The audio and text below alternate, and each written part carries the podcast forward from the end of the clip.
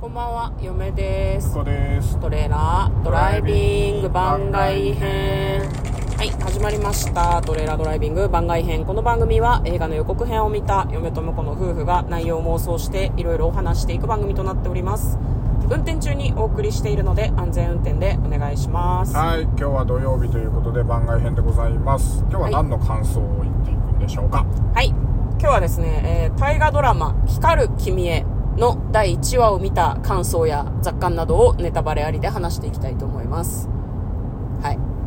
見ましたね。見ましたね本当はねあの毎週映画見に行けるかなと思ってたんだけどね行けんかったいやもうね、これね、2023年末から同じ話してるから、うんいけてないんですよ、全然。行けてないっすねちょっとねやっぱりねあのー長く休みすぎましたね 仕事溜まってたわ、ああ、なるほどまあまあまあ、こっから調子を取り戻していきたいんですん、が。あれ全然平日映画とか行ってる場合じゃねえぞっていう感じだったそうんでなんだよね。いやでもね嫁はもう、こっから先はちょっとなるべく週1ぐらいで、うん。ネットフリックスもさアマゾンプライムも入ってるわけじゃないですか、はいいろんなね去年とか一昨年公開の映画がどんどん公開になってるからあやっぱりそね。そうそうそうそう。自分一人だけでもちょっと気になるやつは見ていかないとなと思って。確かに。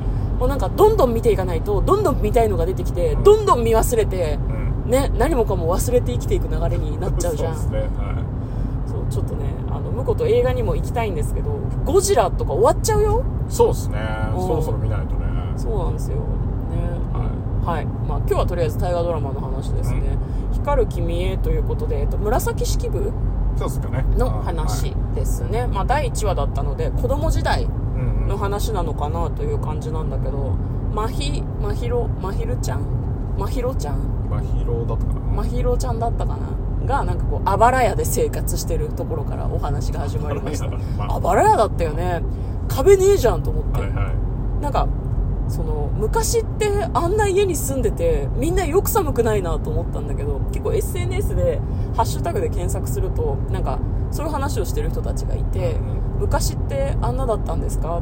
なんかお正月が近いとか言ってたけど寒くないんですかって質問してて昔は壁がない家もまああったんでっていう風に言われてたからうん。昔の人たちは体が強くないと生きていけなかったのかもね。ほぼ外じゃんだってあれ。ね。ねえ。なんかわかんないけど縄文人とかの方が壁がある暮らししてたんじゃないってなんかちょっと嫁は思ったんだけど。なんかあれらしいですね。下級下級貴貴族でいいのかな、お父さんがなんかその偉い学者さん勉強がすごくできる人で博識な人ででも5年4年ずっとその仕事させてくださいって朝廷に言ってるんだけどなかなか雇ってもらえないみたいなことでしたね。なんか藤原一族のご親戚なんですかね。だなんか仕事させてくれって言ってたけどなんかお願いの文章が下手くそでずっとその朝廷に入れないみたいな感じでしたね。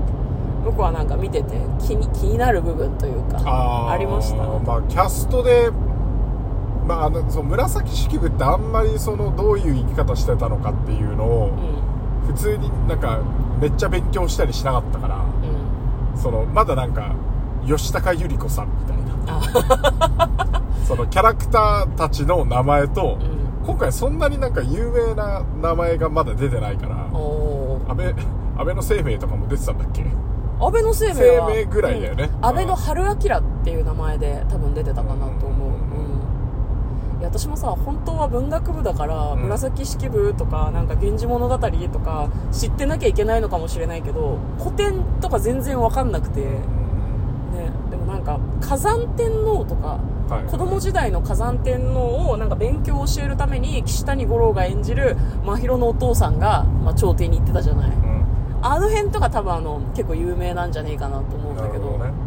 まあ我々いつも歴史に疎いんでうん、そうなんですよ、ね、フレッシュな気持ちで見れますけどね、まあ、なんでとそうキャストの中でうん。あの玉置玲央さんってはい。いう俳優さんがはい。出てるんですけど、ん。やっぱいいですね玉置さんね。あの僕ら実は、えーっとまだやられてるかちょっと最近終えてないんで分かんないですけど、うん。あの劇団時代のあの人を結構知ってるというか見たことがあのお芝居を見に行ってたので。うん。なんかああの人がで結構割とねタイガーにちょい役でちょこちょこ出てるから、うん。なんかそのうちすげえでかい役とかやんのかなと思ってたけど今回結構重要な役っぽいですね。そうね。でもなんか悪者の役だったから、うん。早めに退場する可能性もあるもうよね2話3話で退場する可能性はあるけど。ね。とかあと,、えーっとそのヨーロッパ企画の本田力さんはいはいはい、うん、あのあこの人面白いなって思ってた俳優さんが結構出てたので、はいはいはい。それは非常にいいなと思いますね。そうね。まあまだ第1話だからいろいろ流れがわからんところではあるけど、私はその真宙役の子役の子のお母さんを殺されてしまった時のこう演技がすごくてもらい泣きしましたね。ああ泣いてましたね。ねなんかいや子役ってすごいな ってなんか思っちゃって。うわすごい演技と思って。なんか共感して泣くっていうより子役の演技すごっと思ってなんか泣いてしまいましたねすごくね。なんだろうな結構恋愛寄りなのかな。まあそうでしょうね、うん。少しそこはあるよね。なんかその真宙がその河原でさ藤原のなんだっけね道長だったかなちょっと忘れましたけどとなんか出会って仲良くなるみたいな話があったりして。でもなんか SNS を見てたら、ん。あのももともとその紫式部関連の話をベースにした漫画があるらしくってうん「源氏物語」の内容なのかもしれないけどその辺を結構そのトレースしてるみたいなところもあるらしくてうん。だからなんだろう逆にその紫式部とか「源氏物語」とか好きな人はその辺の作品を読んでるからなんかサービス的にそれを彷彿とさせるようなシーンをあえて入れてるのかなって考察してる人もいてなるほど。ふーんと私は思いました、ねあとキャストがそのちゃんと親子は顔似てる感じにしてきてるのかもしれないああね確かに確かに。あのあ藤原さんちの。ですそうそうそう。あの玉置レオさんがいたところはね。うんみんなふんわりこうなんていうのかな。昔のこう貴族みたいな朝廷にいそうな人たちの顔みたいなあっさりした感じの顔の人を揃えてきてましたよね、あと国中涼子さんが演じる真宙のお母さんと真宙の子役がちょっとちゃんと顔似てたりとか。そうだね。子役がやっぱりちょっとどことなく、まあそんなめちゃめちゃ似てはなかったけど吉高由里子味あるみたいな。みたいな、それ成長しても違和感ない感じで。であとあれかな。次江本佑さんになるんだっけ？そのあそうね、まあ、色と藤原さんちの三男は。三男。うん。さだからあのタスクさんになるとお父さんに似てるなっていう感じがより出て。ねそうなんだよね、はい。ゆる新さんだっけ？あのあ長男はね。長男がね、うん。ねなんか藤原さんちは3兄弟みんな方向性が違くて、ん。新さんもさすごいなんでしょう長長兄？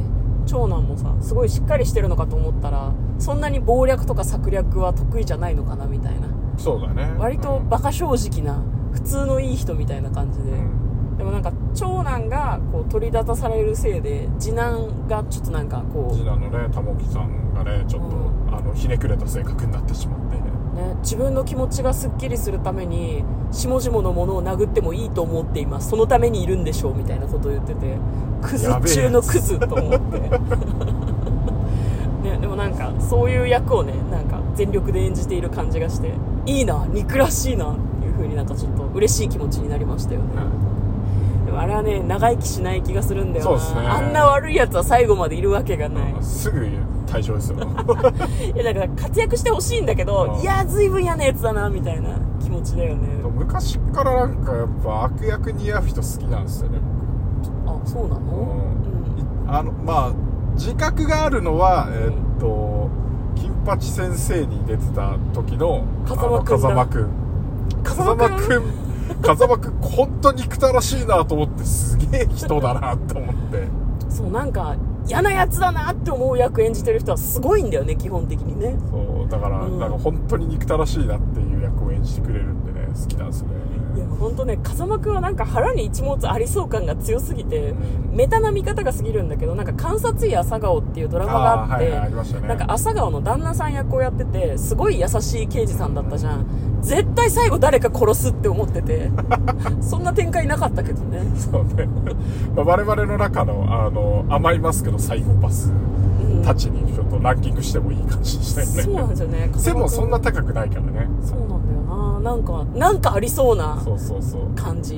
まあ、僕はあの遊戯王のアニメをちょっと見てたので。あ遊戯の声だったんだよね、風間くんやってると思って。うん、風間くん多彩なんですよね。ディズニーファンとかディズニーオタでもあってそうですね。ミッキーと喋れるんですよなんで出てない人の話で盛り上がってるかがないけど。そう風間くんは今後出てくるかもしれないけどあの今んとこねで出る予定ないからね光る君へ。ねだから1話を見て、まあ、玉置さんのね演技が良かったなっていう。ですね。憎たらしい感じが非常に良かったですね。憎たらしいっていうか人殺してたからな。そうそうそう完全にね。犯罪者じゃんと。うん。やばいや頭おかしいやつっていうのがね。ねやりますね。まああの劇団のお芝居の時は頭おかしいって何個もやってましたけど。結構頭おかしい人がいっぱい出てくるようなお芝居をやりがちな劇団ではあったよね、うん。そのね世界観が良かったですよね。ね。なんかちょっとぶっ飛んだ感じでね。うん最近全然見に行けてないからどういう公演してるのかも分かんないんですけど懐かしいですねすごくね。はい。ということで、えー今日はですねちゃんと光る君への話できたかな？いやまあ第1話なんてこんなもんじゃないですか。そうっすかね。だだってまだメインキャストさんも出てきてないからね。長いですからここから先うんっていう言い訳も済んだところで、はい。はい。今期の大河も、えー見ていきたいなと思っております。ということで嫁とトレーラードライビング番外編もあったね